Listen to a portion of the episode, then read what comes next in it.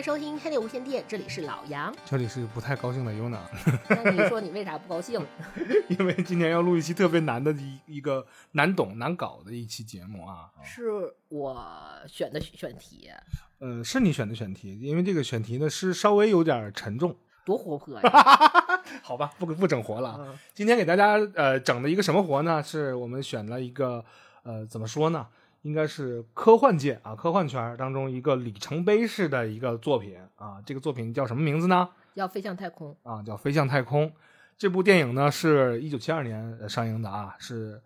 电影大师，应该是各种叫什么运镜大师，叫什么也好，塔可夫斯基。啊雕刻时光？啊我们经常听听到一个“雕刻时光”这个哎词，就是来自于啊、对，嗯，雕刻时光也是个咖啡馆的名字啊，它也就是为了致敬，然后选选用了这样的四个字儿，雕刻时光啊。其实我选飞向太空这个主题，一个是因为我想聊聊索拉里斯星这个作品，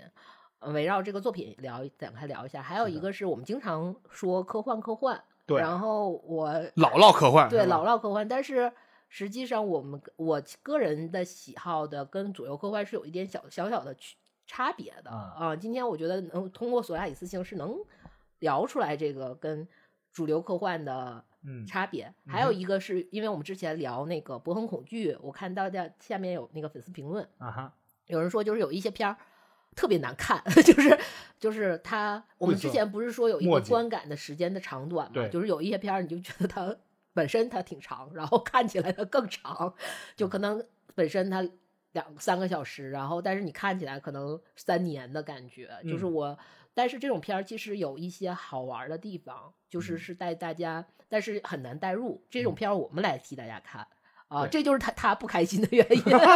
就是我们来替大家坐牢，但然后给你告诉你它有一些好玩的地方，对啊。帮你去排排雷啊，大概是这个这个嗯。概念啊。首先，这个我们要讲的这个一九七二年的这部呃《飞向太空》这样的一部电影呢，实际上它是改编自于呃莱姆的一部小说，叫做《索拉里斯》啊。索拉里斯听起来呢，就大家可能觉得有点熟啊，有很多程序员觉得，哎，这个东西怎么这么熟？实际上，大家所指的这些所有的索拉里斯，最终都会回流到母提到这个小说的这个名字——索拉里斯，它是一个索拉里斯星。这个名字啊，它是一个特别具有呃魔幻色彩，又很又又依托于理论，然后就有点那种神秘的那种那种影影绰绰那种感觉的一种呃一个作品。所以说，有很多那种科技界的大佬也特别喜欢用这个东西当成自己的产品的名字，或者当自己公司的名字。有很多大家去找这个 Solaris S O L A R I S 啊这样的一个拼写，大家会找到很多很多人去致敬这个东西，毕竟它呃广泛的传播于世界。另外一个就是这个作品应该是呃整个科幻圈当中的一个里程碑式的作品，同时这部翻拍不是翻拍改编的这个电影也是一个呃。呃，我们所说的这个塔可夫斯基，他的一个怎么说呢，也是电影圈当中的一个里程碑式的作品。同样呢，它也是更是科幻圈当中的一个里程碑式的作品。只不过啊、里边有一些这个不太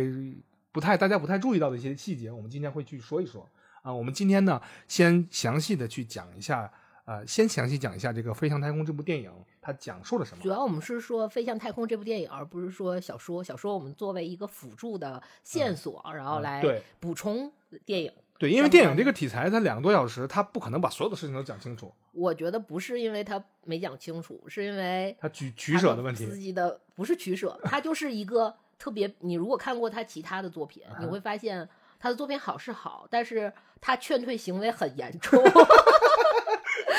就是他跟我觉得他跟莱姆有一个地方是很像的，嗯。就是他特别喜欢在他的作品里面。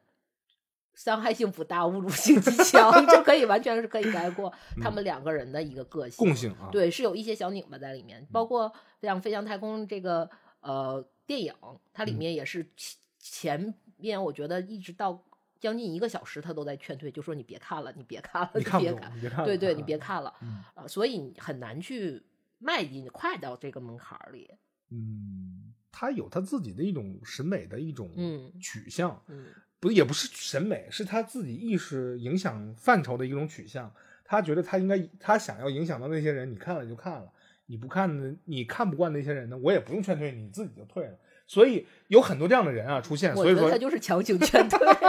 所以有很多人说有很多片子难看，嗯并不是说他组接了非常冗长的那种长镜头，都一个接一个，嗯然后啊不，他真的是组接了很多长镜头，一个接一个。呃，这个确实是莫名其妙、毫无意义的空镜。他只是想表达一个问题，然后他拍了三分钟，所以这个不是他有的问题。那个十，我有十来分钟吧，他在那个隧道里面的那个对，啊，东京是东京吧？我觉得他是在当当时在取景东京那个隧道，一直在开车，一直在开。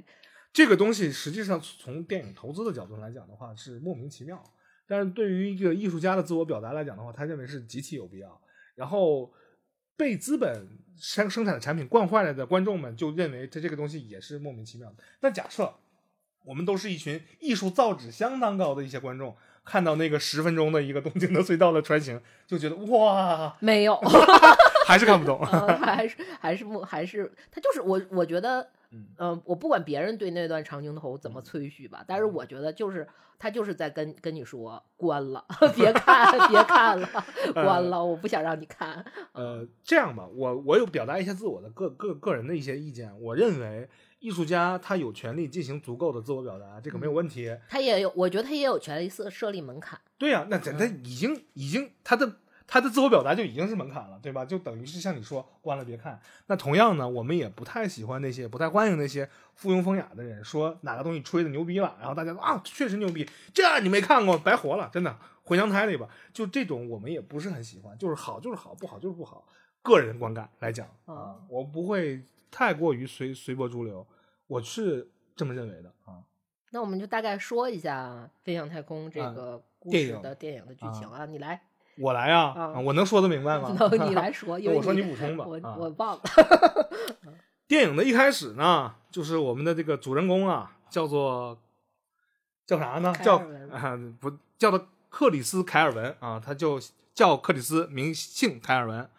然后一开始来呈现的一个画面呢，是他在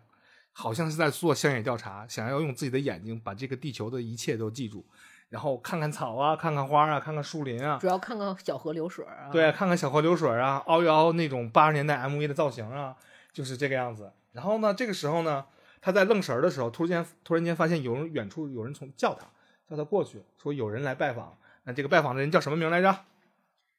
呃，贝尔东啊，贝尔东来拜访他，说那个呃，说啥来着？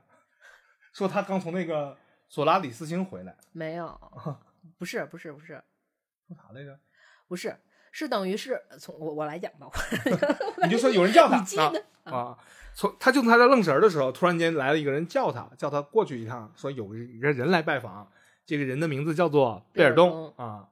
贝尔东在干啥来着呢？贝尔东算算是呃凯尔文或者是克里斯克里斯凯尔文的父亲的朋友，对，然后是因为这次呃他们这次聚会是因为要去算是一个欢送会，是的。欢送凯尔文去索拉里斯星执行一个任务，是的，但是他要到索拉里斯星之前，因为贝尔东曾经也在索拉里斯星执行过任务，所以贝尔东拿了他之前执行任务的一个录像，是的，让他们就是让等于是大家全家观看一下，对嗯。这个索拉里斯星有一个充分的了算是一个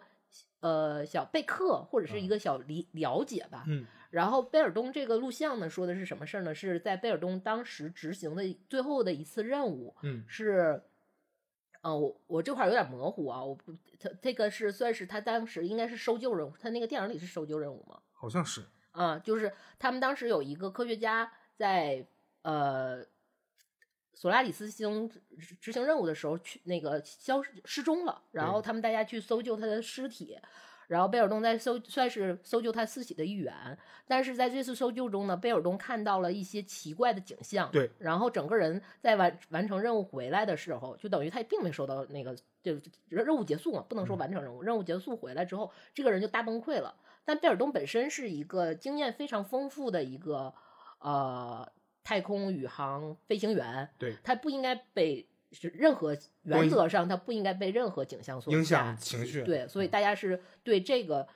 呃算是贝尔东这次行动搜救搜救行动的一个调查的一个大会。对，然后首首先是说贝尔东先说了他在那个时候看到了一个什么情景，是他去搜索那个失踪的人员，嗯哼，然后那个时候正好起了大雾，然后本身那个索拉里斯星它那个都是由胶状海洋所覆百，基本上是百分百覆盖了对全都是胶状海洋星球。嗯然后当时起了一那个胶状的那个雾，在那个雾的时候，他影影绰绰看到了就是一个花园，然后这个花园里面非常具象，哪怕每个花、每个叶子都很呃，以及花园里那些园艺的工具都很具象的一个花园。然后他在花，他看到这个花园之后，他发现，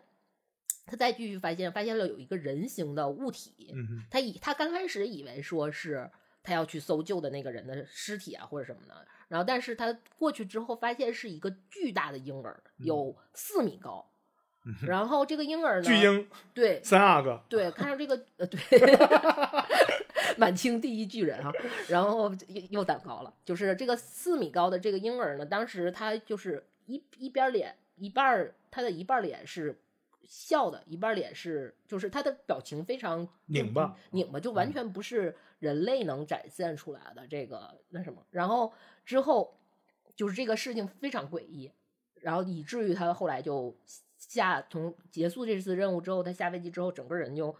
情绪都崩溃了。对，然后，但是 所谓的他这次调查团所有人给出来的那些所谓的专家给出来的意见是说，因为本身索拉里斯星球上空气里面含有的一些毒气，让他造成了他幻觉，就是呃神经神经毒气造成的产生的幻觉。嗯，但是贝尔东本身是坚称说自己是真的看到了，真的看到了，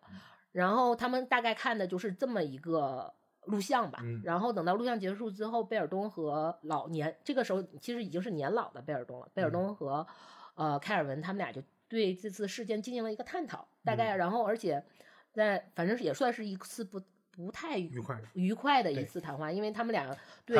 呃，对探外星探索或者是对星球的一个接触方向，其实是两个人是完全两种不同的态度的。对，啊、嗯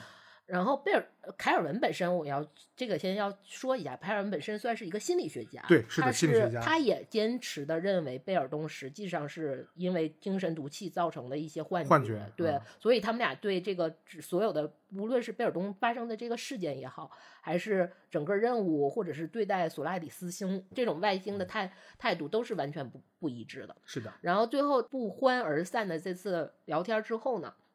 凯尔文离开之后，但是贝尔东跟呃凯尔文的老父亲亲就嗯。是说的时候说，他后来想了一下，说这个这是在电影里面嗯。说他后来想了一下，是当时他有另一个同事，嗯。他这个孩婴儿，他为什么能让他让他崩溃，是因为这个婴儿是他后来他发现他是他死去同事的孩子，嗯。所以他就觉得这件事情可能更真实和更加的诡异。对，然后之后接下来呢，就是贝尔东他们又离开，然后当然中间有一些导演自己情绪的一些，比如说他的儿子看见了马，马然后黑暗中的马黑暗中的马有产生了恐惧，但是你去跟他接触之后，就是人类是如何让你就是。作为父亲给经验的，说是你如何去排除你的恐惧，然后他们并他们是你身边的动物，什么诸如此类，这个嗯这是导演的一个情绪的表达。但是回到故事里面呢，就是，嗯、凯尔文开始跟他的父亲开始处理他的一些以前的文件呃文件，啊就是他自己书籍相关和笔记相关的的文件，在嗯去太空之前，然后可能他也预示到说这次去的这个任务可能会有一些危险或什么，可能就一去不回了，对，算啊是给自己一个交代。然后接下来他就是又出出现了贝尔东离去的那个漫长的镜头，就是特别、呃，是这样的，给大家解释一下，这个那个年代呢，这个苏联的电影行业呢，这个技术没有那么过硬啊，钱也没有花的那么多不是因为人家是制片厂，是啊公家的啊。啊。这公家的制片啊厂呢不是不是大资本，嗯，不是这种完全的商业电影对对啊，它有点像是冷战环境下的一种对抗的产物。我也要生产这种政治任务。对嗯更高级的这样的一个科幻电影的一。我觉得咱们这块儿应该说先跳出来，从电影跳出来，因为呃，飞向太空的对标作品，就它对所谓的政治任务的对标作品呢是什么呢？是太空二零零二零零一太空漫游对，是因为当时美国 出了一个太空漫游，然后本身塔可夫斯他本身不太想拍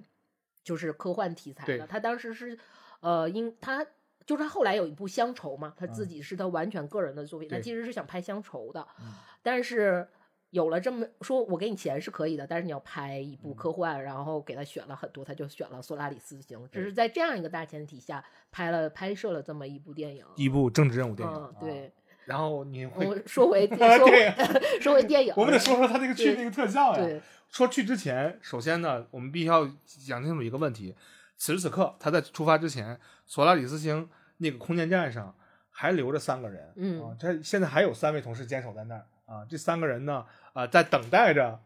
呃凯尔文的到来，他们也知道凯尔文要过来，然后凯尔文，主要负责人是叫吉巴里安，对然后他的副手呢叫斯诺特，然后嗯是一个控制论专家。对因为大部分的莱姆的小说里面的一个主主要标配就是控制控制论啊控制论专家，然后还有一个就是类似于技术的负责对人，虽然是叫呃萨特里厄斯，对是现在空间站是这样三三个人的配置，然后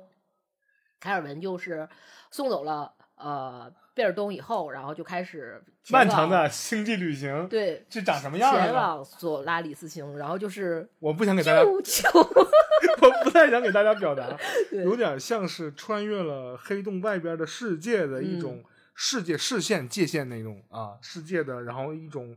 很奇妙的一种表达，有点像是古古早的时期的那种电子飞行那种仪仪器表的那样的一种概念。我说不清楚，反正大家一去看你就知道了，真的是那个东西。但我觉得很巧妙，对，确实很巧妙。嗯，就他 好莱坞也不敢那么干，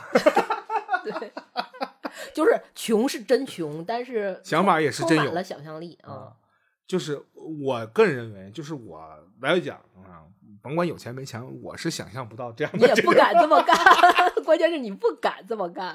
真的是太横了。然后就那个救救，然后黑色的救救救之后，然后下一个动作就让大家雷翻了，就是也可能是当时的科技、嗯就到那儿了呢，对吧？穿着一个皮夹克，然后拎着个小包，然后就登陆了空间站。我我心想的是，你的宇航服呢？然后你的一些氧气的供给设施呢？然后这个星球是无重力的吗？然后想想都不用想了，它就是和地球一样，然后穿空间站是有重力的啊，是有重力设施的，因为后面有一就有一段失重的失重的一些环节啊非常喜欢的呃两个人舞蹈，然后就在很亲密的那种嗯状态下啊、那个是有的。但是呃一登场的时候呢，是让我是有点儿诧异的啊，就嗯就这样。然后你确定这不是到了隔壁一号房去了二号房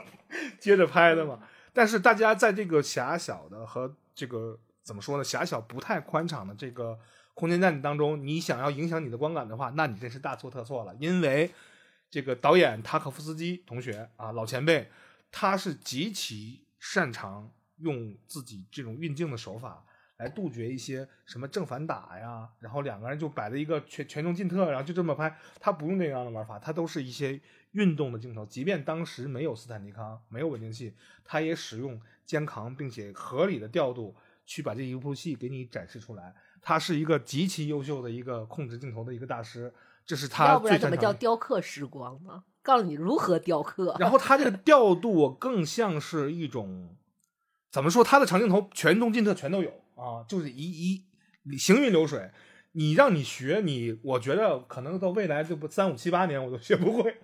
就不可能学会的一种极其扭曲，近但是看起来观感十分舒适的一种运镜状态，能呈现这个呃整个这个空间舱里边所有的部分。我觉得这个是他厉害的，而且他的蒙太奇可以在一个长镜头长镜头当中玩得出来，这个就厉害了。同一时间下啊，我觉得这个厉害啊，夸奖到此为止。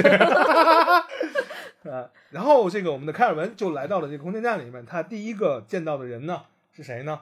是就是他那个副手呃叫什么斯特纳，老记不住人名，斯诺特，啊斯诺克是吧？斯诺特，啊，见到了他们的助手斯诺特。然后呢，斯诺特呢一开始也并没有跟他过多的说什么话，刚开始斯诺特见到他其实是有一点点呃诧异诧异和紧张的，啊，然后他最，因为他要来肯定是要跟负责人对接嘛对，然后他上来他就问说吉巴里安在哪儿，啊，然后斯诺特就指了指，就是那意思，吉巴里安死了，在那儿呢，你去啊看一眼啊对。看了一眼，就是那个一个停尸房里面已经被冷冻了啊，那是后面，是吗？对，哦，反正就是跟他说没，有，嗯，那我来说吧，啊就是他是先见到了斯诺特，然后斯诺特看见他之后有一些诧异和紧张，，对，然后也是个谜语人，就是他们那个船，你到那之后全程谜语人，所有人谜语人，不好好啊然后说话。对，然后他就说先问吉巴里安，因为组组负责人是啊吉巴里安来报道来了嘛对，然后他说吉巴里安死了，然后怎么死的？自杀的。然后呢，没然后，然后他，然后而且他还反复的跟就是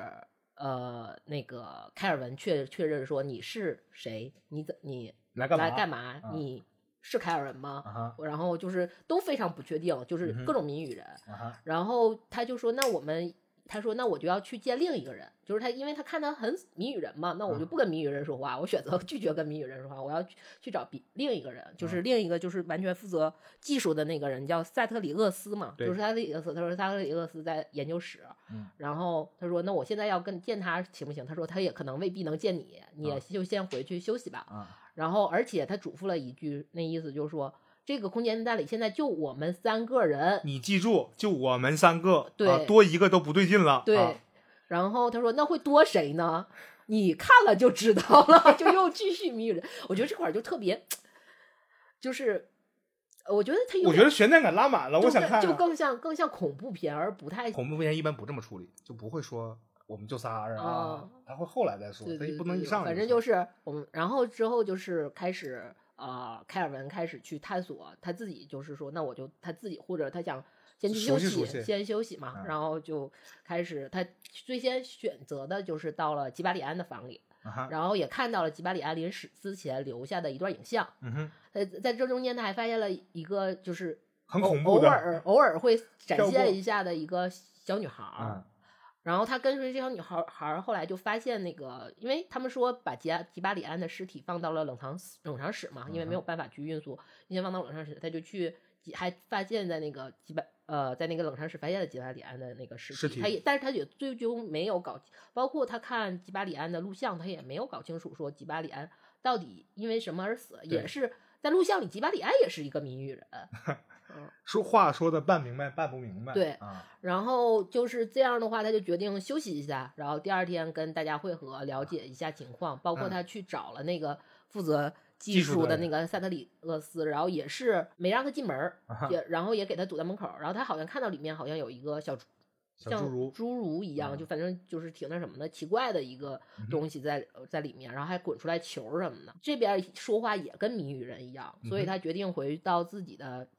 休息舱里。其实他回到是吉巴里安的休息是那个舱里去嗯休息，然后临睡之前，他觉得大家都谜语人，也都挺危险的，还准备了枪，然后还把那个门堵上，对，然后各种物理堵门，真的是物理堵门，然后就去睡。但是睡到半夜之后，突然间发现他床边坐了一个人，嗯，然后这个人是谁呢？香艳的桥段来了啊，对，是一个呃，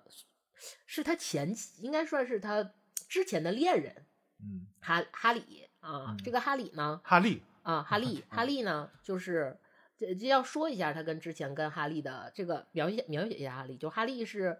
呃脖子上有一个针眼儿，嗯，然后这个哈利实际上在很多年以前已经去世了，对，然后是自杀死的。对，他自杀呢是怎么死的呢？就是靠注射药物，然嗯后是因为他跟之前跟就是在他俩自杀之前，他其实是跟凯尔文发生了一些呃争吵，对，然后凯尔文厌倦了争吵，就俩人之前是很相爱，但是后来生活在一起，可能各种什么事儿吧，然后俩人发生争吵之后，基本那个凯尔文厌倦了争吵，然后就走了。但嗯是在走之前，他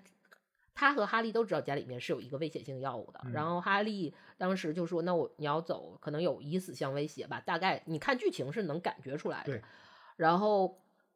呃，凯尔文也能知道哈利可能会因为这个药物产生危险，但是嗯。也没有选择回去，所以哈利就注射这个药物自杀死了。然后他现在他看到了一个栩栩如生的哈利，对，而且这个哈利也是还是在当年那个十八九二十岁的那个状态样子，嗯。但是凯尔文已经是四十四十多岁，很老了。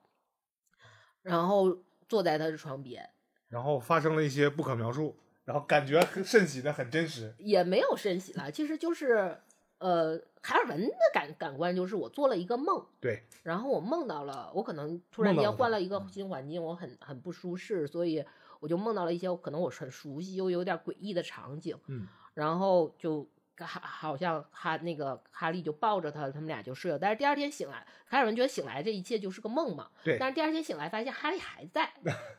没醒来，于是就是他们就哈凯尔文就要做一系一系列的他认为理性的验证，就是这个哈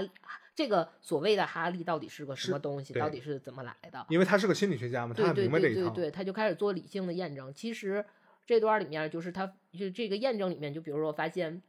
哈利的那个衣服，他后面有一个这个是非常重要的一个线索，就是它后面有一个那个拉锁，其实那个拉锁。是像鞋带儿一样，然后来撑住他啊，那对，那个原，小说里面是拉锁，但是它那个是系带儿的那个，但是他发现那个东西其实是假的，对，装饰装是个装饰，但原则上是应该是可以解开，因为他当时死的时候穿的就是那条黄黄色的裙子嘛啊。然后后来他又把他带到，他就发现哈利是不可能离开他的，一旦离开他，他就非常的抗拒对这个事儿嗯。然后他选择的第一个选择的事儿是什么呢？他决定把哈利送到外太空，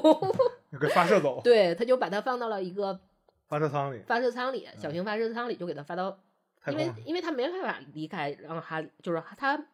哈利没办法让凯尔文离开他的视线，一旦离开视线就抓狂，但是他嗯。又想说这个东西我现在我不知道它是什么，就一种莫名其妙，那我就把它送走吧，然后就给它发射到外太空去了。啊发射到外太空之后，第二天一醒来，那个哈利之前，因为他发射到外太空，他要穿那个宇航服嘛，那个宇航服他坏下来那个被他撕碎的那个黄裙子，还有他那个披肩还在那儿呢。但是第二天一醒来，他身边还有一个哈利，然后但是之前的那些衣服还在，对，又刷新了，对，刷怪了，装备没刷新，但人刷新了嗯啊。可以，衣服也刷新了，这明明一个很悲情、很那什么的故事，为什么让我们讲那么欢乐？对他就是刷怪了。啊，对，然后这个时候那个，嗯、这时候他就带着自己，的哈利去斯诺特，斯诺特也出现了，嗯就是因为他们之前就约嘛，说先见。然后斯诺特就是那意思啊，你看到了你的客人了，就是他们统一管这些人莫名叫其妙出。现的叫客对人，嗯然后包括他之前看到的那个小女孩儿，嗯，就是在一直围绕着那个死去吉巴里安的那个小女孩儿的那个影像，其实就是吉巴里安的客人。然后现在就是已知，就是说吉巴里安的那个客人是小女孩儿，然后呃凯尔文的客人是哈利，对然后哈利的前景剧剧情我们是知道的，对，然后但是吉巴里安呢 我们是不知道，然后吉巴里安的自杀呢也是因为。他无法摆脱这个女孩儿，他虽然不知道这个女孩儿之前发生了些什么事儿，跟嗯他有什么纠结，但是这个女孩儿的存在可能对于吉巴里安来说就是一种折磨，以至于到最后吉巴里安自杀了，自杀了。嗯然后，但是这个客人是怎么出现的呢？就是这个事儿，就是大家都都凑到一起开会了嘛。开会的结果就是说，因为在呃出现这个客人出现之前，他嗯们这三个人其实是在做过一个实验，就往索拉里斯星发射射线。嗯然后发射这个射线之后，他们认为要做一个接触和一个双向回应，是不是有一个什么回应？但是其实这个实验做的没有什么太多的结果。但嗯是这个实验之后，就开始出现大家客人了，陆陆续续开始出现客人，最早出现客人的就是吉巴里安，嗯然后吉巴里安因为不堪其扰，然后就自杀了。嗯哼，然后包括我们之前说的那个侏儒，也嗯是、呃那个萨里厄斯的客人。客人，嗯，然后这里面其实一直都没有描述说那个彼此能不能看到呃？斯诺特的客人。对，然后其实大家都是比把自己的客人算是这个是格外的剧情，就是嗯大家都算是把自己客人所隐藏，但吉吉呃那个斯诺特的客人是一直都没有看到，但是我们能看到说，呃，因为这个客人什么时候刷新呢？他有一个刷新 bug，就是你睡觉之后就会刷新客人，嗯所以其实斯诺特，我们看从那个电影里能看出来，他他手上一直绑着那个绷带，带而且他说他之前就是呃凯尔文送走客人那些方式他都用过，然后只要你不睡觉。嗯，就不会刷新客人，嗯然后他就一直喝酒，一直你感觉他其实特别蓬特别邋遢，然后特别蓬乱，他就是让自己不睡觉，他不想去刷新客人，嗯这是他对他对待客人的一个方式，方式嗯啊。然后最他那绷带估计是发生了点啥，对他 那个也是肯定是，或者是因为他一直在，我感觉整个那个他跟斯诺特的那个聊天儿当中，你能感觉到斯诺特前期是其实是一个特别自我诋毁的人，嗯，对吧？他会有一些对对，嗯我觉得他可能他自己的这个是猜测啊，这个在小那个电影里和书里其实都没有在太多交代的。但是我嗯觉得他可能斯诺特本身的客人就是斯诺特他自己 好好可怕呀！啊，是这样的，就是这个哈利呢，他他的有一些特性，就是说他的眼里面只很爱自己面前的这个也不能说是爱，就是依赖，需要，呃，不知道是需要还是依赖，嗯反正就是呃，我只我要靠近你，嗯我不能脱离你的视线，呃，你不能脱离我的视线。然后呢，对于他之前过往的一些经历，哈利其实他自己并不清楚对，啊，这有这样的一个特性。然后，所以这让凯尔文很奇怪他怪，只是存在于当下的哈利。对，就哈利之前，就是之前发生和凯尔文发生，或者哈利自己发生什么事，他都不知道。就包括他不知道自己的死，他也不知道上一个被发送到外太空的哈利发生了些什么。对他就是他都不知道存在既合理的那么一个就客存在了人，，对啊，就存在了。呃，我们不知道他的这个由来是什么，反正就是呃，在斯诺斯诺怎特么忽然讲话？我不知道他怎么来的，但我想知道怎么没的。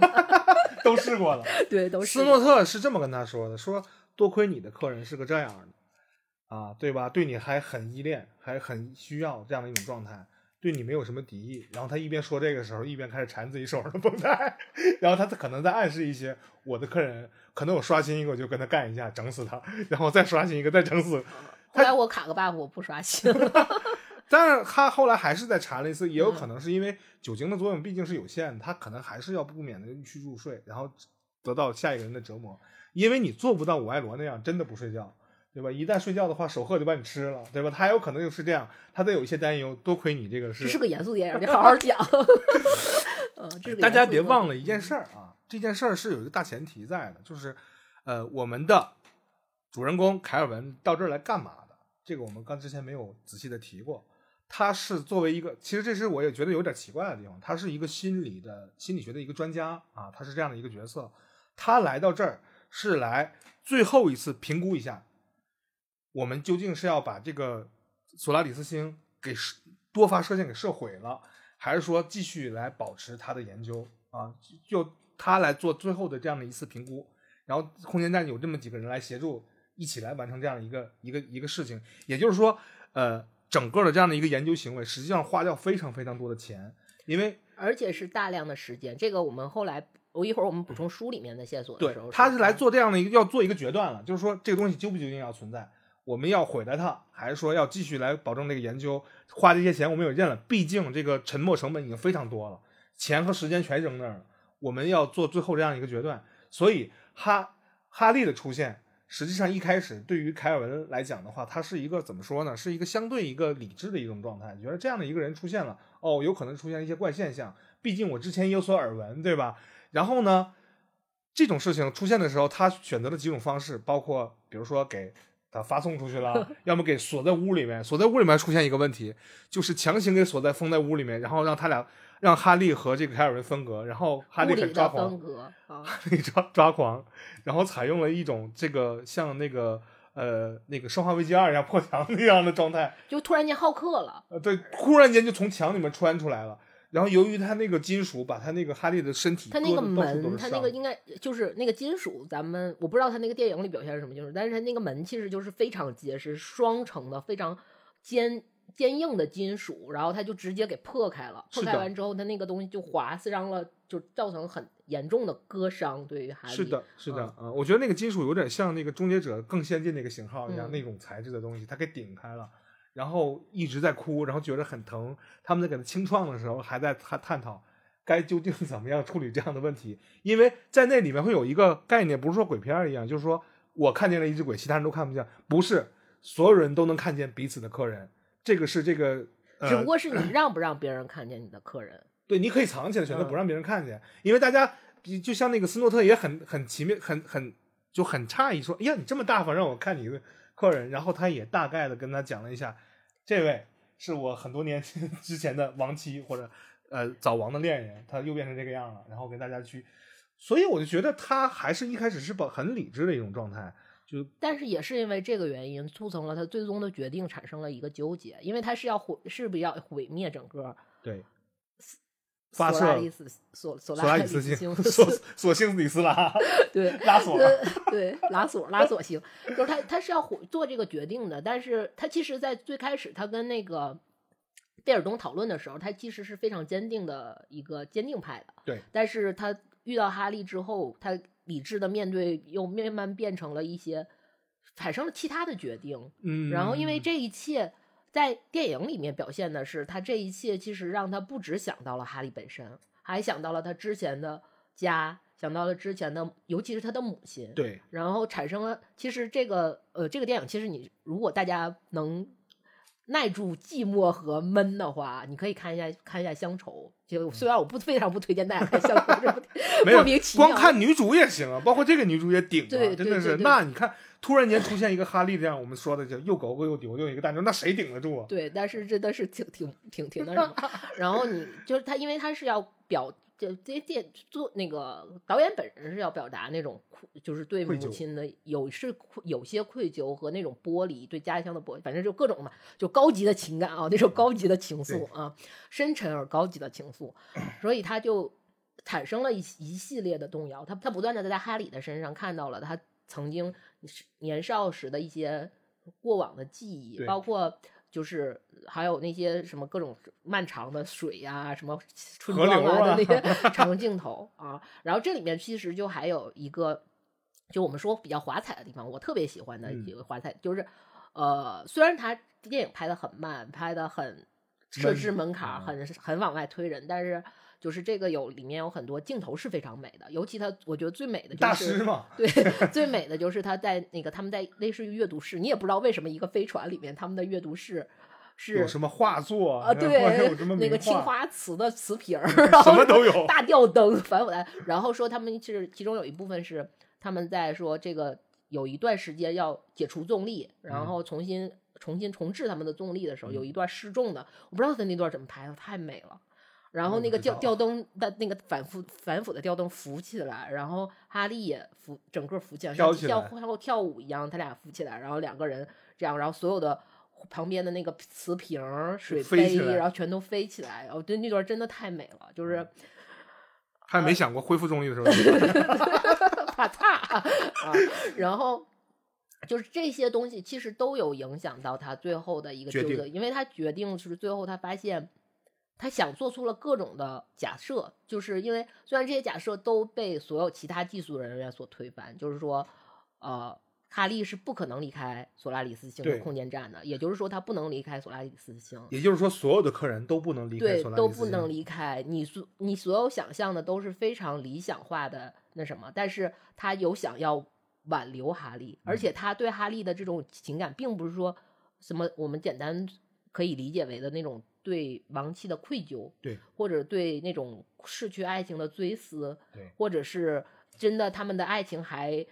亘古永恒 都不是这些，它是一个非常复杂的情绪。然后他跟哈利，他们俩之前也探讨过这种情绪，包括在这里面，哈利自己对自己的身份也产生了一个，就是也产生了一个思辨，就是说我到底是不是哈利，我是不是这个人？然后那如果我是的话，那之前的那个是谁？被发射那是谁外太空的那个是谁？包括最后他给他死掉的时候，他去自杀嘛，喝那个液态液态氧，液氧液液氧氧自杀的时候，他给他留的那封信，那个哈利的那个他写最后写的是留留落款说是哈利，他也是蹭划掉，然后就要决定就说我到底是不是写了个哈利三号，然后又对对，就是通篇 嗯就是用这种复杂的情绪，然后最后他们选择的就是说那就毁灭掉这个索拉里斯星，然后这个是电影里面的，然后然后毁毁灭到死，但是最后是凯尔文在毁，但这中间也跟包括呃那个斯诺特他们俩之间也探讨说，对就跟都双方对客人他们都有自己的一个思辨，站在自己的位置上，无论是一个完全做技术的人也好，还是一个控制论专家也好，还是一个心理学家，他们都有一个互相的一个思辨，包括他们互相的一个劝解，因为他们是本身能经历这件事情的人。之前贝尔东的悲剧是什么？贝尔东是只有他自己经历了这件事情，但是这个是他们三个人都经历了这件事情，三三个人还虽然都经历了这件事情，但是还是站在了三种不同的角度是去看待这个事儿。我觉得这个是不还有第四种角度，啊，还有第四个角度，是哈利自己的一个角度。对，对哈利三号自己的角度，他认为他身为替代品的这样的一种状态，实际上是相当悲催且违反伦理的。对他是从哈利的角度来表现。哈利说：“我建议你把哈把索亚里斯星现在就给我炸了，然后我现在去死，完成这一切。”哈利就是，我觉得哈哈利就是周桌了。就是掀桌不我不想，我搞不明白，那就掀桌，那就掀掀桌了对，对但是凯尔文的想法是说什么呢？就是说我在这种复杂情绪下，你可以说是被复杂情绪所裹挟，对你也可以说是我被我自己所裹自己的情绪所裹挟，但是我没有办法去用理智的方式再回归理智去做这个决定，做不到了。然后斯诺特的想法是说什么呢？斯诺特就是说随他去吧，就是 反正我的客人想想开想开了，这个东西没有办法去，就是其实这个是空，我觉得这个是因为他本身是控制论专家的这个位置，这个是很很重要的，这个我们一会儿再聊。嗯然后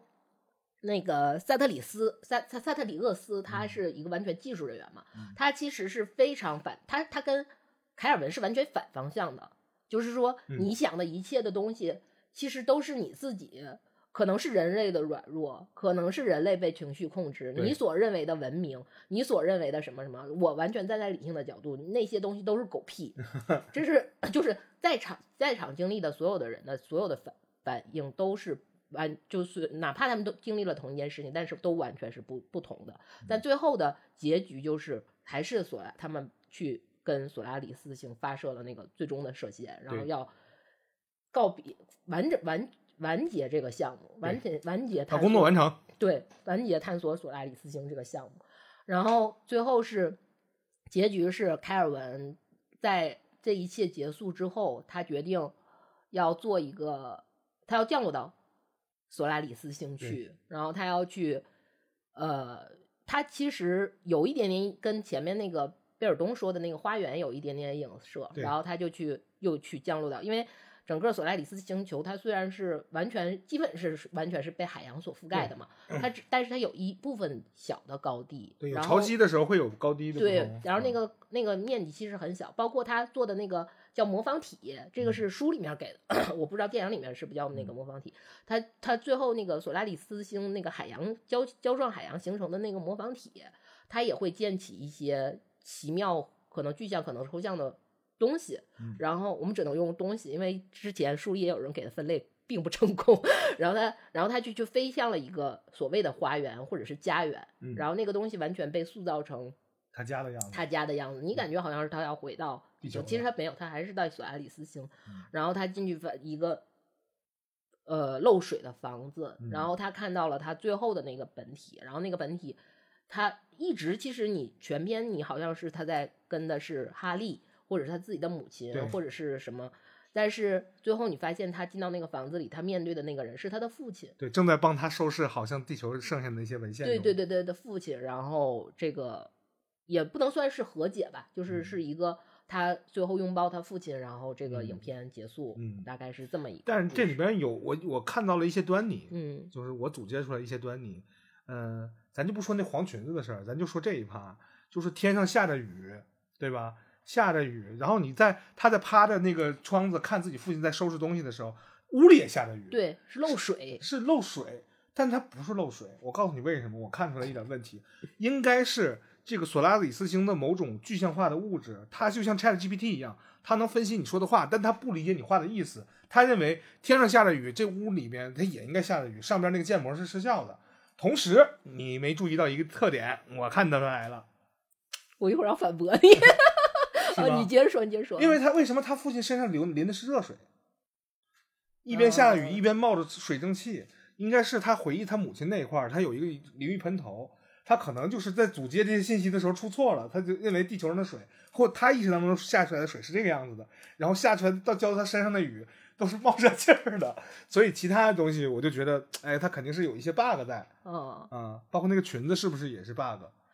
那个裙子确实是不是它不是 bug，其实这个东西你算是分析对了，但也算分析错了。啊，就是这个是，我觉得这个是可以放在我们一会儿讲索拉里一会儿说斯星那个背景的地方说，就是你算你可以理解为分析对了和分析错了。我觉得他他选就是我们就我们还说电影啊，啊就他选这个索拉里斯星的东西，他我们能看到他其实大量的夹带私货，是而且他其实在原作小说里面改编，就是小说跟小说的改编，其实飞了，对他有一有点飞。他不是飞，他就是呃，他有点反索拉里斯星的嗯一些情绪在里面。嗯然后所以说你刚才说的那一块儿是有对的一半儿，也有错的一半儿。对，嗯就是这个东西还是完全靠于你的解读。这个东西就是可以是揣度，可以是可以是那什么解读。我明白了啊，嗯，我理解浅了。没没没有钱，就是 但都可该怎么想。那我能不能理解成为他呃对于这个情感的所谓的愧疚啊？嗯呃导演给他设计了几个几个阶梯，第一个阶梯呢是哈利啊，第二个阶梯呢是母亲，然后最深层次的一个阶梯是他的父亲，是有没有这样的一种愧疚的一种心理心态在呢？到最后也没有和父亲达成和解，然后两就就再也不见了。呃，如果我呃，因为我我我，因为他确实是这个是算是他拍乡愁的一个镜像嘛，嗯就是如果你看到他拍那个乡，看到他那个乡愁的话，嗯我理解啊，就是这是真的，他真的挺难理解的。就 我先说，只能说我理解，我理解的是，他其实是一种对于自我的疏离造成的所有的，其实这些人物都是一个镜像对啊啊，这我他最后是他自己，啊，啊应该是他自己。对他嗯自己，就是怎么说呢？就是作妖的人呢，其实作的是他自己啊，就这么，啊、凯尔作，嗯克里斯开始作，可以，可以，可以嗯。其实这个电影呢，从头拍到尾呢，一直都是呃，近似于你看似好像是凯尔文的视角，然而并不太是凯尔文的视角。嗯我我一开始觉得好像是凯凯尔文视角，但是后来发现好像并不是，还是一个第三方的视角去记录这些事情。包括当当中也没有用到什么太多的主观视角，也没有什么正反打，这些东西都在暗示我，他好像不是他的主观视角。其实你要真硬去说他那个每个人物镜像说代表了谁，或者他去嗯对有谁去，因为我觉得我看了他的几部片儿吧，我嗯觉得他你对于你真正的去分析。导演的精神状态其实是个非常 难的事儿，对，就是你 你你需要 你要你需要了解他的精神状态，包括他所处处在那个时代的背景下的那种产生的各种区隔，它都嗯是一个挺难理解，因为那个嗯他所处在的那个时代非常之特殊，是我们现代人非非常难以想象的一个时背景、时代大背景，我们只能靠着一些。现在看到的一些影像或者书籍，但是实际上你真的去完全代入是很难，它代入感很很弱，我觉得就是没有办法感同对，没办法共情，代入感很弱。但是我觉得就是《飞向太空》这个片子，一个是你刚才说的那些它的那些运镜什么的，嗯然后或包括它那些低成本，它能做到的那种想象力，嗯。还有的就是我觉得在里面有一些惊喜，就是比如说像我是艺术生嘛，我们之前讲过，我想学嗯。画画那期就是说过，就它里面很多那种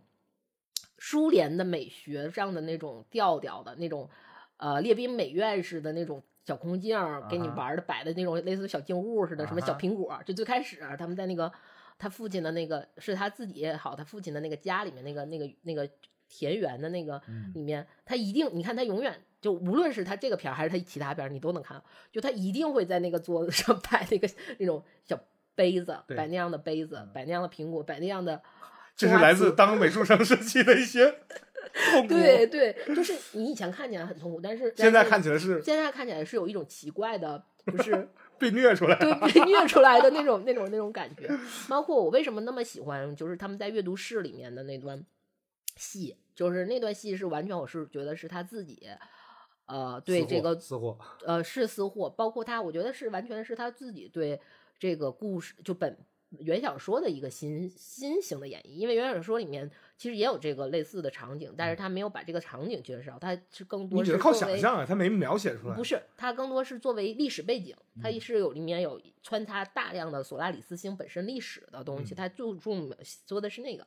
但是你在他那个阅读室，我特别喜欢的就是它里面有非常多非常多的那种意象，就比如说那个他有那个堂吉诃德的那个插画，嗯，对吧？他那个就是特别有名儿，你一看那张插画 那张你就知道这个是堂吉诃德的那个插画，因为就是堂吉诃德就是幻想当中的勇士嘛。对，他不是它幻想世界不只是幻想世界，就他还有很多复杂的情绪是嗯在里面的，而且他还有就是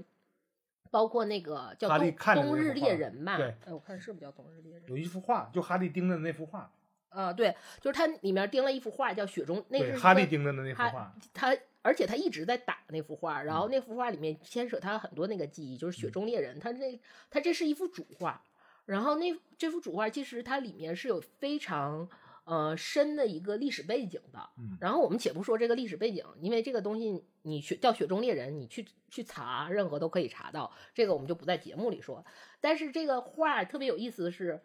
呃，它有一个，它也是一个很有多重意味的一个东西，就嗯。是这个雪中猎人，虽然它有它后面有一个很很复杂、很血腥或者哪怕很惨痛的一个历史背景故事，但是这幅画它是当时那个阶段，就是圣诞贺卡嗯。大家最喜欢的一个主题。嗯，因为应景，对嗯它，因为因为它美，它够美。因为这个画主画的源源头是，对吧？这个主画画做做那个画家去画它的原因，也是一个有钱的富富翁，然后下了订单，你对你给我画一组组画，我要挂客厅里头，他就不可能。他虽然有很多，他对于他故乡里面，就是他之前故乡被战战争在战争里各种那什么，他想把那些东西表达出来，但是你不可能说我画个什么。就是大炮炸死对对对对，那种挂在客厅里边，我还是要画美的。他嗯然后他是用那种美的东西去来回去勾连这个，我觉得这个也是高级艺术生，就是看到之后会觉得狂喜的一个一个东西，也是算是一个爽点。然后包括他在里面是其实是非常，我觉得这是塔可塔可夫斯基自己的一个喜欢用的梗，他特别喜欢用那种。就是老的苏联文学的这些巨匠们，他因为他可能他也后来也也是巨匠嘛，电影巨匠对跻身到其中之一，所以他就会有很多这种关于这些文学名著的这些互相的这些勾连，对都会在里面的、嗯啊。然后你会引发一种一种新的思考，包括这些东西，这些母题其实放在现在的很多作品，包里里面也也会有非常多的的体现。但是在那个时代下，那样的一个奇怪的科幻电影，所谓的科幻电影里面，又会有一种奇又一种新的味道。这个事儿怎么说呢？就是嗯吃了没文化的亏，就只会说牛叉傻叉，然后稍微有一点文化，就只能说哎呀超前超前。然后你要是再跟着他的脚步往前走的话，你会得到更多难以名状的一种体验。这就是这个电影带给我们的一些思考。对，呃，这个只不过是因为我可能喜欢，就是不是喜欢，就是不是不能说喜欢科幻，就是可能我这个是我可能看到这些是因为可能我是个美术生，嗯，我之前也上了一些课，稍微学了一点，然后你会发现，但是可能还有一些其他的彩蛋惊喜是你去可能你是别的方面的你会看到的啊，嗯，但是这个电影呢，它是采用呃导演的视角，然后重新解构了一下《索拉里斯星》这部小说，然后用他的角度去魔改了一些，然后贴了原著一些，然后来嗯表达他自己的情绪。实际上这整主要是个表达他自己的情绪，对啊这整挺主观的一个事儿。嗯但是我们我听说《索拉里斯星》这本书是一个坚决杜绝主观人类主观的这样的一种态势的东西，所以说有很多内容呢是这个电影当中没有承载到的。嗯，我们这其实可以补充一些，就是索拉里斯星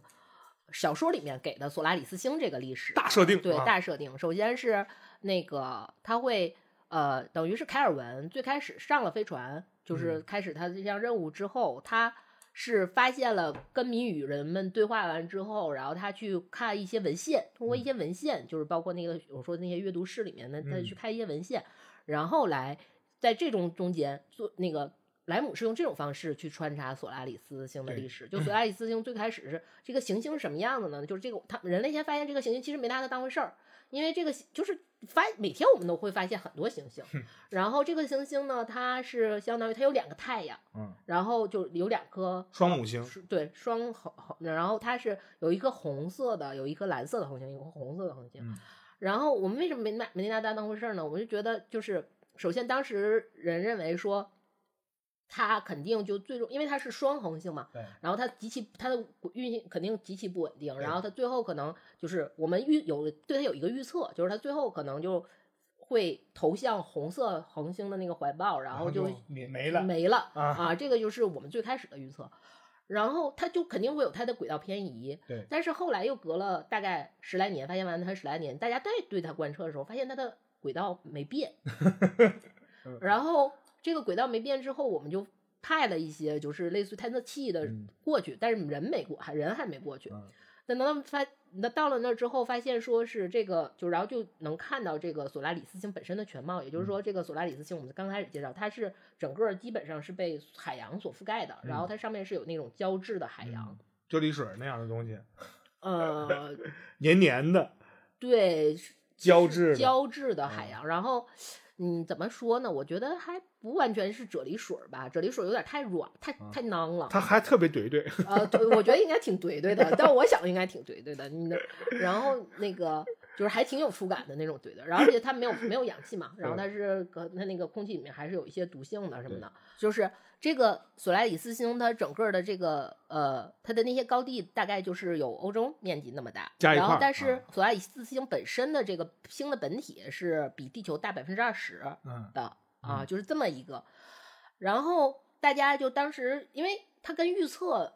发生了跟我们的推测吧，发生了一个相反。呃那这个推测差异而且嗯是大，应就是可以判定说这个推测是一个大手子的推测。嗯那这个推测，那这个所谓的这个中间的这个差呃差到底是什么造成的呢？是观测人员的锅呢？就是这个是非常符合人类啊，啊就是这个是观测人员的锅呢，还是观测机器的锅？设备的是出现锅是是设备的锅还是什么原因？所以这个等于算是激起了索拉里斯星，激起了我们人类的第一轮好奇。不是不是不是好胜心吗？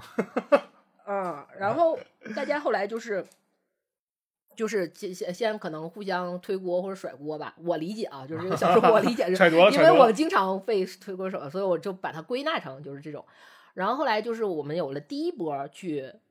到索拉里斯星去实地勘测的人去了，去了之后，其实贝尔东的那次事件是发生在这次的啊啊，这次里面的。然后但我们到了那儿之后呢，就是发发现它其实就是就是能发现这个交织海洋的这个，我们嗯就给了很多推测。就是首先我们说说它可能是一个什么。啊、单细胞流体一个大的，或者是它这个海洋可以形成一个什么所谓的引力器，啊而且还观测说发现在同一子午线上观测地点不同，时间不同，就是所有东西都乱的 狠狠的扇了人类的大耳瓜大耳瓜。对，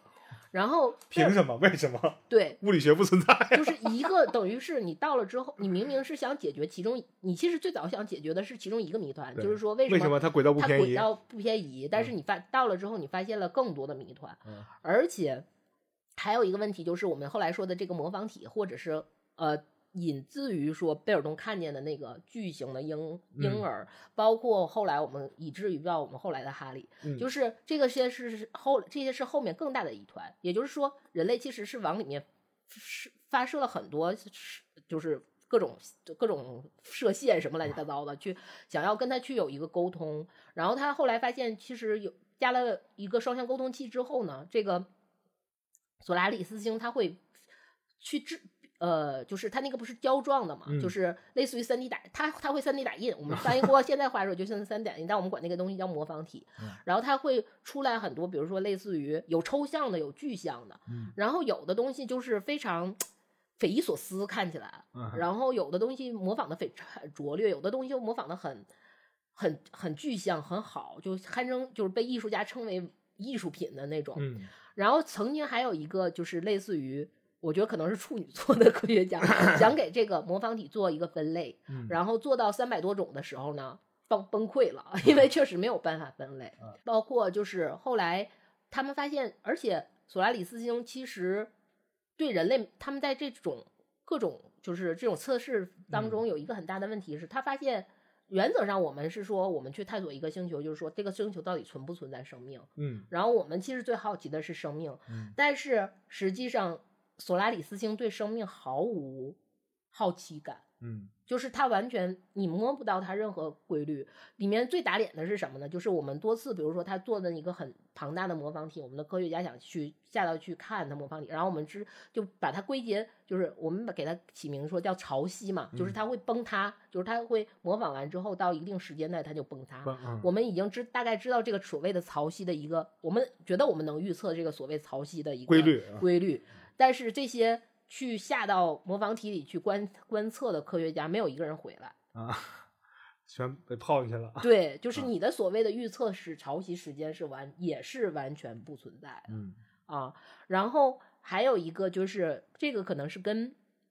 小说和电影里边改改动比较大的，就是我嗯。们说的这个贝尔东事件，其实嗯。是相对来说大的。就贝尔东睡后说那个四米多的婴儿，啊他说他看到，他说后来他把他归结成说是他之前死去战友的孩子，所嗯。以也就是说可能是我们揣测啊，这个不是任何的什么的，就是索是索拉里斯星对我们所谓的脑电波也好，还是什么也好，就有一个窥探，窥探完之后别改出现了一个所谓的东西，嗯。然后或者是那个婴儿，或者是那个哈利，然后他那个电影里面贝尔东说是后来是他那个孩孩子的样子，是那个婴儿，他觉得这个事儿已经很恐怖，但是实际上在小说里面，那个最后贝尔东崩溃的被看到崩溃的那个线索是什么呢？但是他也是隐约提到的，就嗯。有可能是看到他要去搜索的那个呃失踪的那个科学家的嗯。精神解剖的全过程，受不了了，崩溃了。对，受不了就崩这怎么看呢？对，然后这些其实都是谜团。然后最后就是呃，在书里面最后的结局是什么呢？就是最后呃是为什么这个也解释了说为什么他们派我们要说一下为什么他们去会派凯尔文去到索拉里斯星，是因为在种种的大家对索拉里斯星的这个研究当中，其实是起来了一大批学者，又倒下了一大批学者，就是那种眼看他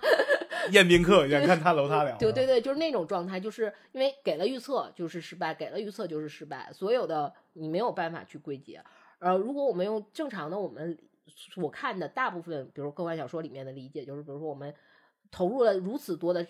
钱、精力，包括人力，包括生命，包括时间，因为索爱里斯星大概探索了将近一百多年的这么一个嗯时间，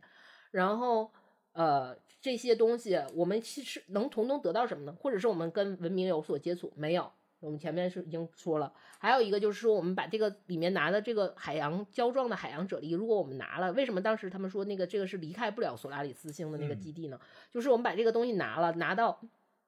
只要它脱离了索拉里斯星，到了地球，它就慢慢慢就很，也不算是很慢缓慢吧，就正常的就像腐坏了，最后它什么都不剩，就像一些水状的一些啫喱就没了，没有任何价值。嗯它也没有办法脱离，它也不会再从祖拉里斯星回来，还是魔方体。嗯这个也对，其实对于我们外太空的探索也没有什么价值，所以他最后选择的是这么有大量的学者去做预测、去推算，最后也都没有成功，无疾但是而终的对，啊无疾而终，而且其中当时也出了很多特别胡诌八扯的这种推论，就是有上升到神学的，上升到各种方向的。然后包括他们中间就是还有很多层级，政府层级间的这个，我觉得就是报销的问题也出现了很多。然后为什么派凯尔文去？是因为凯尔文算是以心理学的角度，当时发表了一篇论文，还算是。因为确实是以心理学角度跟索拉里斯星，其实你到现在听来，其实跟索拉里斯星没有任何关系，但还算成立，所以派了凯尔文去去做这个事儿。然后后来为什么是大家在他到船上之后，他虽然也有了客人，他也其实情绪崩溃了，但是大家为什么还要去让凯尔文去做这个决定呢？也是因为凯尔文的客人，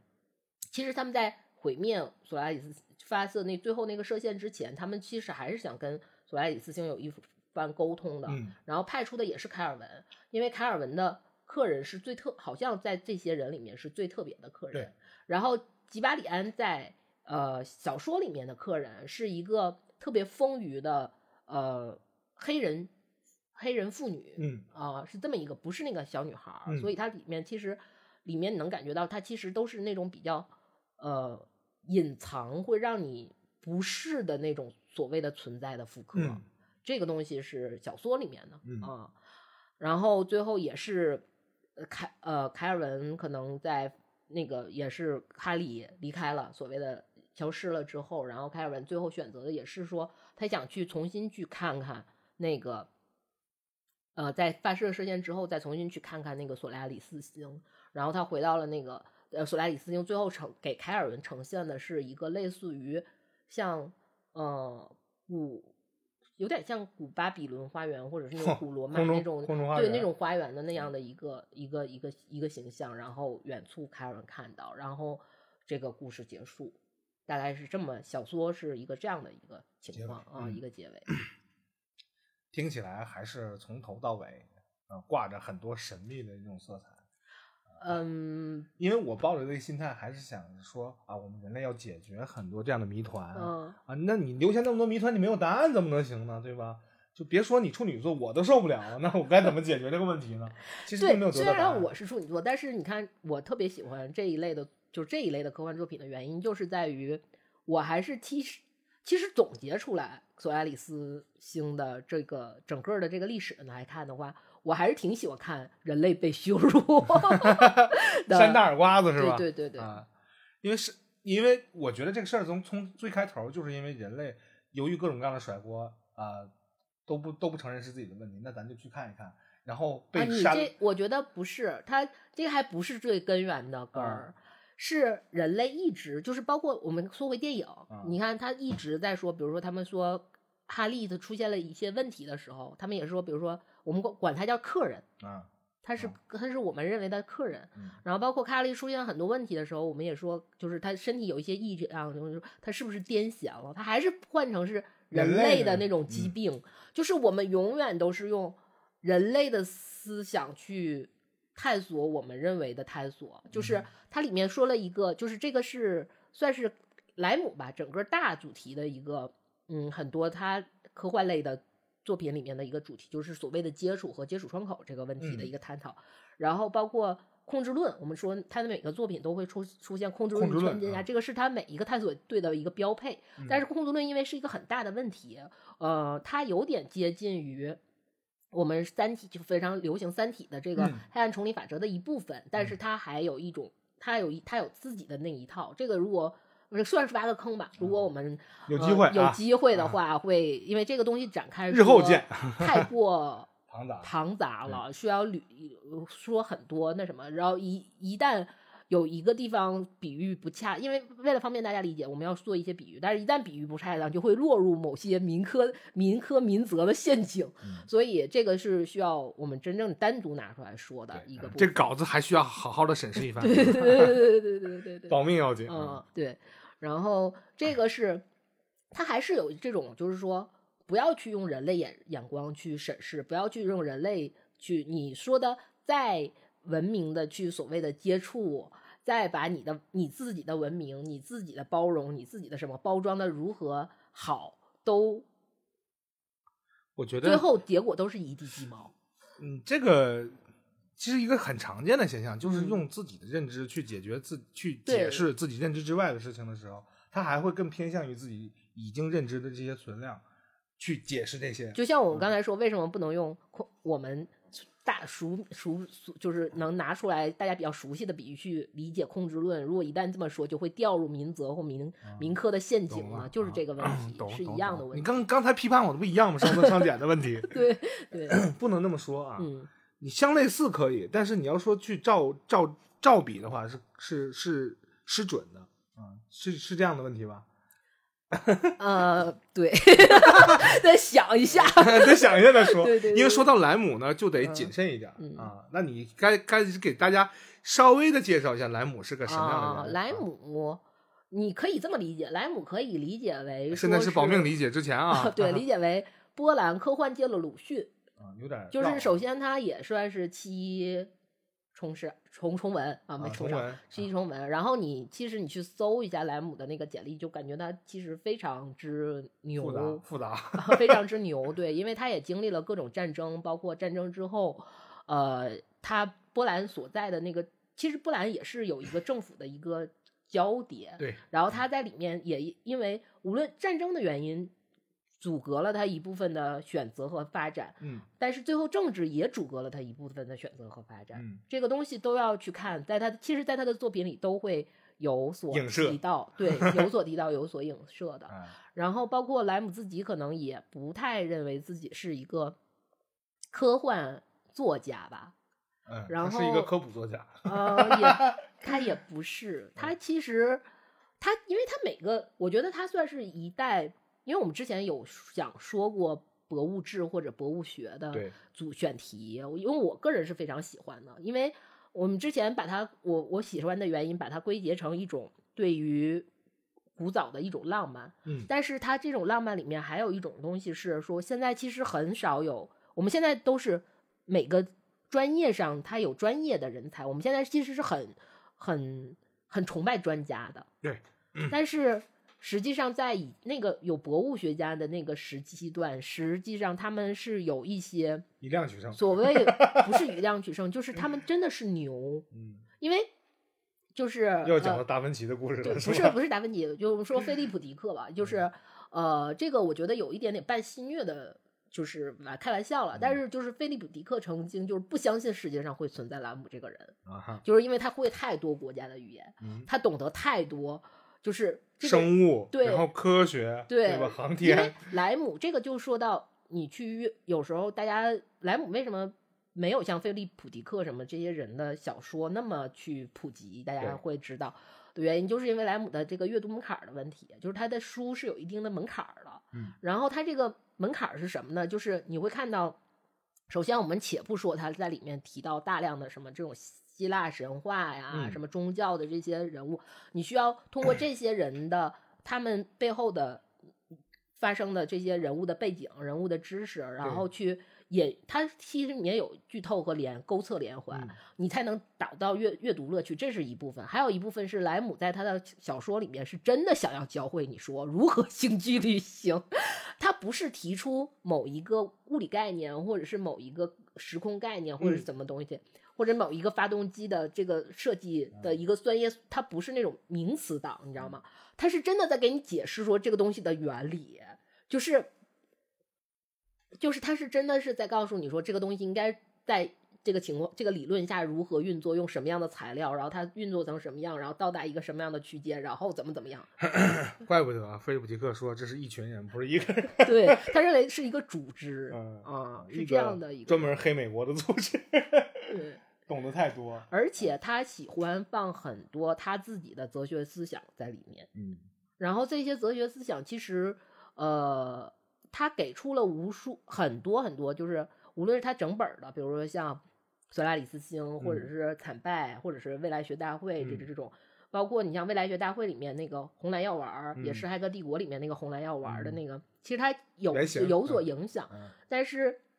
它里面提出了很多他的一些哲学思考，然后他的或者是哲学假说，嗯然后他是特别喜欢把这些东西放到他的作品里面嗯去的。然后这些东西其实无论是从他自己也给出了不同的结论，他给出的是非常西方的结论。就比如说像索拉里斯星，最后他给出的结论就是说，呃，这个索拉里斯星它可能就是一个有残缺的神，嗯，有缺点有缺点的神，或者有缺陷的神缺缺陷的神。嗯。然后他在里面举举了耶稣的例子，他说耶稣很暴怒，脾脾气不好什么之类，或者是我们去看，其实很多我们所谓的神 神，现在可能嗯、呃宗教体系的一些改变呢，它嗯。是有会有一些也会发生一些改变，但是对。它你看它原本的样子，它都是有所谓的缺陷，包括之前听那个台大讲那个圣哲课里嗯。面，他们那些每一个人，包括你苏格拉底这些人，你真的是死了就是活该，就是就是那种感觉，不不无论是谁吧，就每个人其实都有，但是我们现在还是要，包括我们自己拜的孔子，拜的嗯什么样都是有，都不是完但美的嘛，是我们，嗯但是他给给的这些假说，你要，我觉得它特别好玩的，包括像索拉里斯星这个，嗯你要可能放到东方哲学下的思考，其实我们也给了一个非常一致的一个。呃，就是相同的思考，我们也是有的。对，然后这个东西，我们也给出了我们的答案，就是比如说，你看，你觉得我们说一个星球，它是都是圆圆折那个胶状的海洋，嗯它其实很像我们庄子里面说的那个混沌，嗯然后我们其实给的其实就是说，不要去对它有所谓的无为是什么。我们也是，它其实有一种我们东方思考也可以去解释解答这些故事，但是不要陷入我怕说多了就特别害怕陷入民则民科的，不要熵增，对，做不到删减不要熵增，又掉坑了。对，啊就容易很容易掉坑。但是你会发现，它其实如果说简单了，它可以说是我们不要去做呃逆向性的干扰，嗯这个是很简单的。就是所谓的无为说，不是说我们完全不对它进行嗯干扰，完全不进行开拓，但是我们不做逆向性的，这是简单的。但是其实里面还有很多，比如说。它南北的神疏忽，他们到底是代表什么？他们有什么昏暗的故事？就是他们代表嗯是昏暗，谁代表明媚？它代表嗯他们怎么去干干扰这个东西，还是有我们还有可如果深挖，还是有深层的逻辑的。嗯我觉得这个是莱姆小说里面特别有趣儿的地方，它会给你一种，就是你可以把它带入到任何语境下去，给它做一个。新的一个假说的、嗯假说像的，然后你再去给这个假说去找一个新的诠释。更像是在做思维游戏。对对，呃有点这个意思。嗯但是这种训练可能莱姆自我做过很多，所以说体现在作品里了。非常驾轻就熟。他其实，因为他本身是一个大牛，嗯就是他对这个东西觉得他就感觉就是一个文填字填字游戏，嗯但可能对于我们来说就会有一些增加一些阅读门槛，嗯但是确实是我这很听起来不是一些，你说话要谨慎一点，不是一些。一丢丢，就是嗯呃，我觉得这个他写的深也好，还是浅也好，都是针对于不同的人去嗯有不同的那种看法。所以嗯我说的有很多那种科技圈的大佬、商业圈的大佬，特别喜欢索拉里斯这个词的这个根源，可能就是特别喜欢莱姆的那一套东西，所以投射出来的一种情感上的一一种体现。所以说他们特别迷恋 Solaris 这样的一个词儿。然后我就觉得，呃，怎么说呢？就是说你说阅读门槛那个事儿，然后你要拿过来了这个菲利普迪克去做呃对比，是吧？然后我就觉得这个事儿呢，呃，因为菲利普迪克是比较我们现在主流文化喜现在能欢的，接受的，对，更能接受的，嗯对吧？比如说那个，你看刚才我们提到了这个，呃，塔可夫斯基，他不是对标一个电影叫呃《二零零一太空漫游》嘛，对吧？大家也听过这个高崎有一首歌，也就改成那样了啊，也拿那个那个电影名改那歌名。所以这个听说这个塔可夫斯基看了那个《二零零一漫游》的时候，他发出了一句评论，就是一文不值，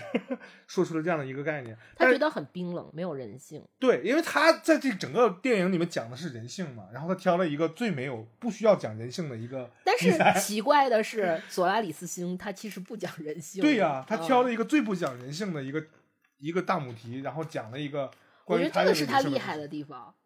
这个是哎呀不止，这个这个是真的是塔可夫斯基厉害。我说的这个是塔可夫斯基厉害的地方啊。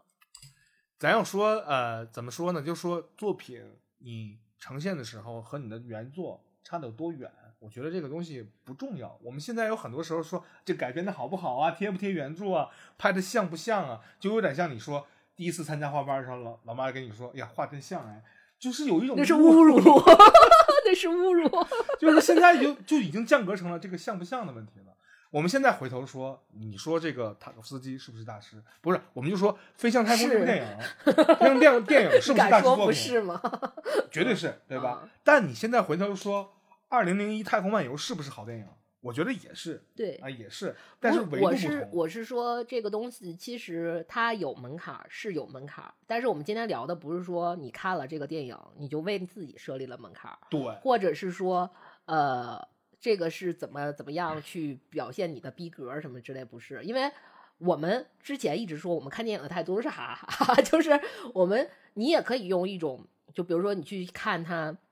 你在意的东西里面，就是比如说嗯我们回到电影塔附近，我们说我说我看到那些列宾美院风的那些小摆件儿的时候，嗯我会会心一笑。我可以看这个东西，我们你个你如果你想看的话，其实随便看的。然后或者是像莱姆的很多书，我说他有那些门槛儿，嗯如嗯、呃可能像《惨败》里面有一些那种。嗯，名字的勾测连环，你可能体会不到那个乐趣，那个乐趣可是，但是那个乐趣是加深乐趣。嗯但本身你可以，你完全可以跳过嘛，你跳过他那个，不是说跳过名字，你可以跳过他那些理论知识，然后但是你去看他那个故事本身也是非常好的一个故事的一个故事。我曾经呃，我曾经看过一个小说，叫嗯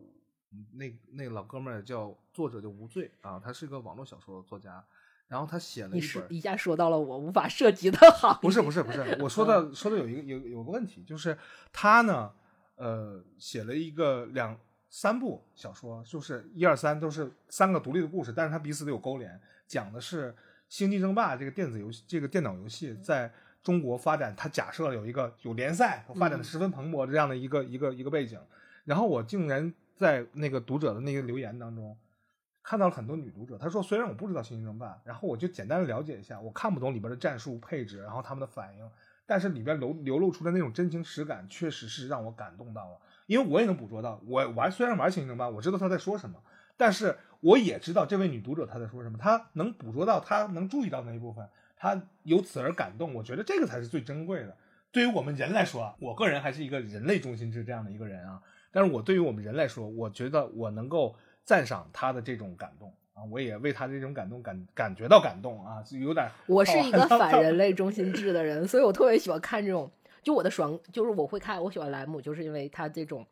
反人类中心，看人类被羞辱、啪啪打脸这种这种爽感。因为我我曾经在网上去找这个关于莱姆的评论的时候，然后有人发出了一种一种观点，说、嗯呃这种非人类中心制的这样的一种观点，就是说人类的 care 不 care 根本就没人 care，根本就不重要。然后有人反对他说，你还是没有理解到反人人类中心制的概念，就是说根本就不存在重要不重要这回事儿 没有这回事儿。你这回你明白了吗？所以说我说这些呢，还是甭管它是不是反人类中心制还是人类中心制，重要不重要的，所以我们就不用探讨继续更多，因为没有办法去因为。你要升维的话，就会无限升维，然后你就会被人无限的降维打击，你何何必呢？何就必在这个十一维嘛，我们在四维是四维世 界里，不一定。对呃，推算出来是这些，就我们人类中心制推算出来是这些，对，但是实际上是什么样，我们并是并不知道。所以那天我看了一个朋友圈啊，一个关注呃戏剧啊、文化艺术的一个小小姑娘，她自己发了一个朋友圈，她和她的朋友的聊天截图，她说：“你能给我讲讲量子力学相关的故事吗？”然后她说：“哟，这个刘大作家你也喜欢这种东西了。”对吧？你的关注点不应该还是在你那些领域里？她说不不不，我需要探讨到全世界各地的人文科技，各种顶尖的技术。我说 量子力学是什么顶尖的技术？这是一百年前的东西，一直发展到现在。你现在留意到它是顶尖，那它是不是有点自我中心制的意思了呢？所以旁边人会发出了一种莫名其妙的嘲笑。我觉得这个别嘲笑不嘲笑，因为嘲笑不嘲笑没有意义，不存在嘲笑不嘲笑的事情，也不存在重要不重要的事情。所以莱姆这是一个神人。我们现在等一下，我这个我现在手里拿着一本索拉里斯星的这本书啊，然后呢，它有一个致华语读者的这样的一个前言，是这个塞西军是波兰共和国驻华大使啊，在二零零二零二一年三月九号在北京写的一篇字啊，他说，开头说为什么会有莱姆这样的人呢？他是二十世纪波兰最杰出的作家之一，甚至也可以说是最杰出的科幻小说家啊，他是递进的一个关系啊。他的文学才华和智慧，以及他戏剧般的人生，共同铸就了这位奇才。那我们看到很多巨匠呢，都有很多奇葩的历史和不是奇葩的经历，然后各种波折的一些影响嘛，让他呃铸铸就了他这个怎么说，就是豪华不是豪华豪横的这种成就。让我们这些普通人就像一是望着这个人类群星的闪耀啊，就望着他们这样，我们只能是抬头仰望。但是实际上呢，莱姆可能自己并不认为这么认为，因为莱姆他一直活到了二零零六年，没赶上北京奥运啊，差点儿哈。呃呃，关于这个 但塔可夫斯基活的挺 短，塔可斯塔可夫斯基，因为他也有可能是他命短，直接就提前被封为大师了。他电影一共就七部吧，嗯，七部电影能成为不能叫大师，叫巨匠。应该叫灯塔，算是灯塔，因为他的技能点儿点的不是一边儿，是他妈的一百遍一个战士。他自己揉丝货的能力、镜头驾驭能力、讲故事的能力、改编能力都是点满了。也毕竟是电影厂亲自找到他说要让他解决这个问题，然后他在冷战这个时间也拿出了自己的参赛作品。可能当时的票房可能顶不过人家这个《二零零一太空漫游》，从画面的呈现效果、技术上顶不过。但是你现在回过头来再仔细想一想，这个还是可以抗衡。或者我觉得换成一种说法，就是对于我们来说，可以，嗯如果你没看过这部电影，你再去看的话，其实可以算是换换口味，因为我们现在看了太多那种视觉。冲击，顶到拉到满，然后什么就是那个是钱拉到满，什么什么各个方面都卡斯都拉到满的科幻电影。我觉得物极必反。嗯，大概呢，这个针对于这个索拉里斯星呢，我们就浅谈到这儿，然后嗯之漫谈吧，嗯，对，因为那个后面还会引申出来非常多复杂的且长篇大论的东西，我们也没有想办法，没有想清楚应该怎么去给大家解释。因为只要一句词儿写错了或者说错了，可能就要口诛笔伐。虽然我们这个听众没有那么多，影响力没有那么大，但是我们还是希望这个自我要求严格。谨慎的去对待这个，比如不像我们说《聊斋》，我们要揣度、瞎瞎逼说，这个可以，因为我们这部分呢，可能是我们自己个人的喜好，瞎说了，或者是举了一些这个不太恰当的玩笑和例子啊。但是这个，比如说刚才我们提到控制论的问题，就完全不能胡说。因为人家那东西就已经给你明明白白写那儿了，对吧？虽然有阅读门槛，我们带大家代劳去给他翻译成大家能够听懂的话，但是我们也不知道自己能不能翻译的很准确、很传神。我们老觉得说类比，类比这个事儿它不精确，我们应该去好好的把这个事情给它呃仔细的揣摩一下。因为我觉我们觉得你花时间听我们了，我们就应该把正确的信息传达给你。哎呦，还真会卖货！感谢大家已经听了这么久了感谢大家收听黑六无线电嗯，没有到结尾处我要我要我要加一段的，对。啊！现在有一个小彩蛋啊，你也听到这么久了，应该有一个小彩蛋因。为我觉得这我是特别想说，把索拉里斯星最后虽然我们一直在聊索拉里斯星，嗯但是他还有另一部作品叫《惨败》，嗯实际上就是喜欢莱姆的人会更惨败的那个更多一些更多一些，嗯它有点像。有的人说他有点像索拉里斯星的后续的这么嗯一个故事，然后我想我特别想把惨败后面的这一段当成我们索拉里斯星的结尾啊。好，金字塔表面开始变得可见，在特定锐角能看见闪耀的反射光，从玻璃四面体的深处浮现出翠绿色的字母，这是欢迎。水晶花朵迸发出流光溢彩，华丽无比，从蔚蓝色到浓郁的紫罗兰色，光芒四溢的花萼完全展开，每朵花心中都有一颗燃烧的钻石。现词更换到了下一条，我们正在满足你们的愿望。它站着，如石像般纹丝不动，燃烧的水晶彩虹缓缓化作灰色，钻石发光的时间久一些，变为红宝石，然后暗淡下去。接着，所有一切碎了，化作细细的尘埃。他站在燃烧带刺互相交织的一团线面前，水晶中又浮现出闪亮的绿色文字：“欢迎完毕。”好，我念的好。啊、因为我是觉得这一段就特，这段是非常所味儿非常浓的。嗯这个就是因为这个算算是我们呃探索昆塔星，然后恼羞成怒之后，然后最后我们决定发起什么我们所谓的接触。我们而且它这里面交代了一段就是西班牙人去探索南美的时候嗯蚁穴的一个故事。最后，其实所有的我们认为的对抗换来的，就是昆塔人给我们留下的，以刚才我们读的这段文字信息嗯啊，这是欢迎，啊，你们是扇脸，欢迎完毕，删脸完毕。对，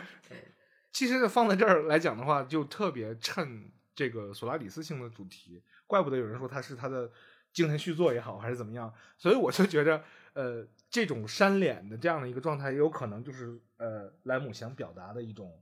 结果啊。你因为你们地球人能理解的就是删脸嘛，你多不服输，你多不满意，你多不服气，它结果就是扇脸而已。你派出再多的人、钱、时间，也就是扇脸啊，这就是人类中心制的下场。你们好自为之啊，也没有好自为之，没有劝那回事儿，也没有重要不重要这回事儿。差一点儿就把自己坑在里面了，是？哦、哎呦我这个我我觉得特别好，这个就是它就会让你，有思辨，只要你想，只要你动了一些念头，你就把自己陷坑里了。这种，只要好像一观测就塌陷了。对对对，行吧，嗯嗯，那我们期待下一次啊、呃关于莱姆或者是塔科夫相关的一些内容再呈现给大家，好吧？那这一次我不想说塔科夫，莱姆还行，嗯，那就说莱姆。嗯呃，塔塔爷塔爷的事儿我们之后再说，毕竟是巨巨匠啊，巨匠。这个莱姆呢也是去世了一段时间的巨匠啊，我们都要去探讨他们的给我们留下来的这些瑰宝啊，要闪亮啊！这是欢迎完毕。